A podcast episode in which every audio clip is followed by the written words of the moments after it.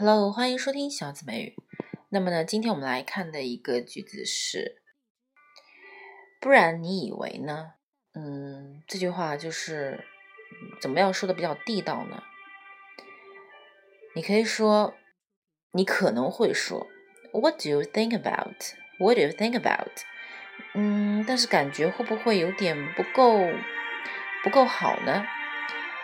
那么呢，我们今天要说的一个句子是 What What does it look like? What does it look like? 原句中呢是怎么一句话呢？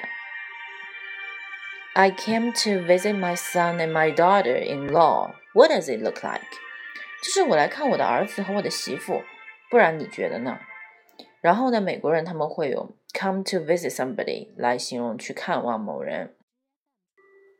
那么呢，你可以说 I came to visit my parents, I came to visit my mother, I came to visit my friends，那么都可以使用的。OK，你学会了吗？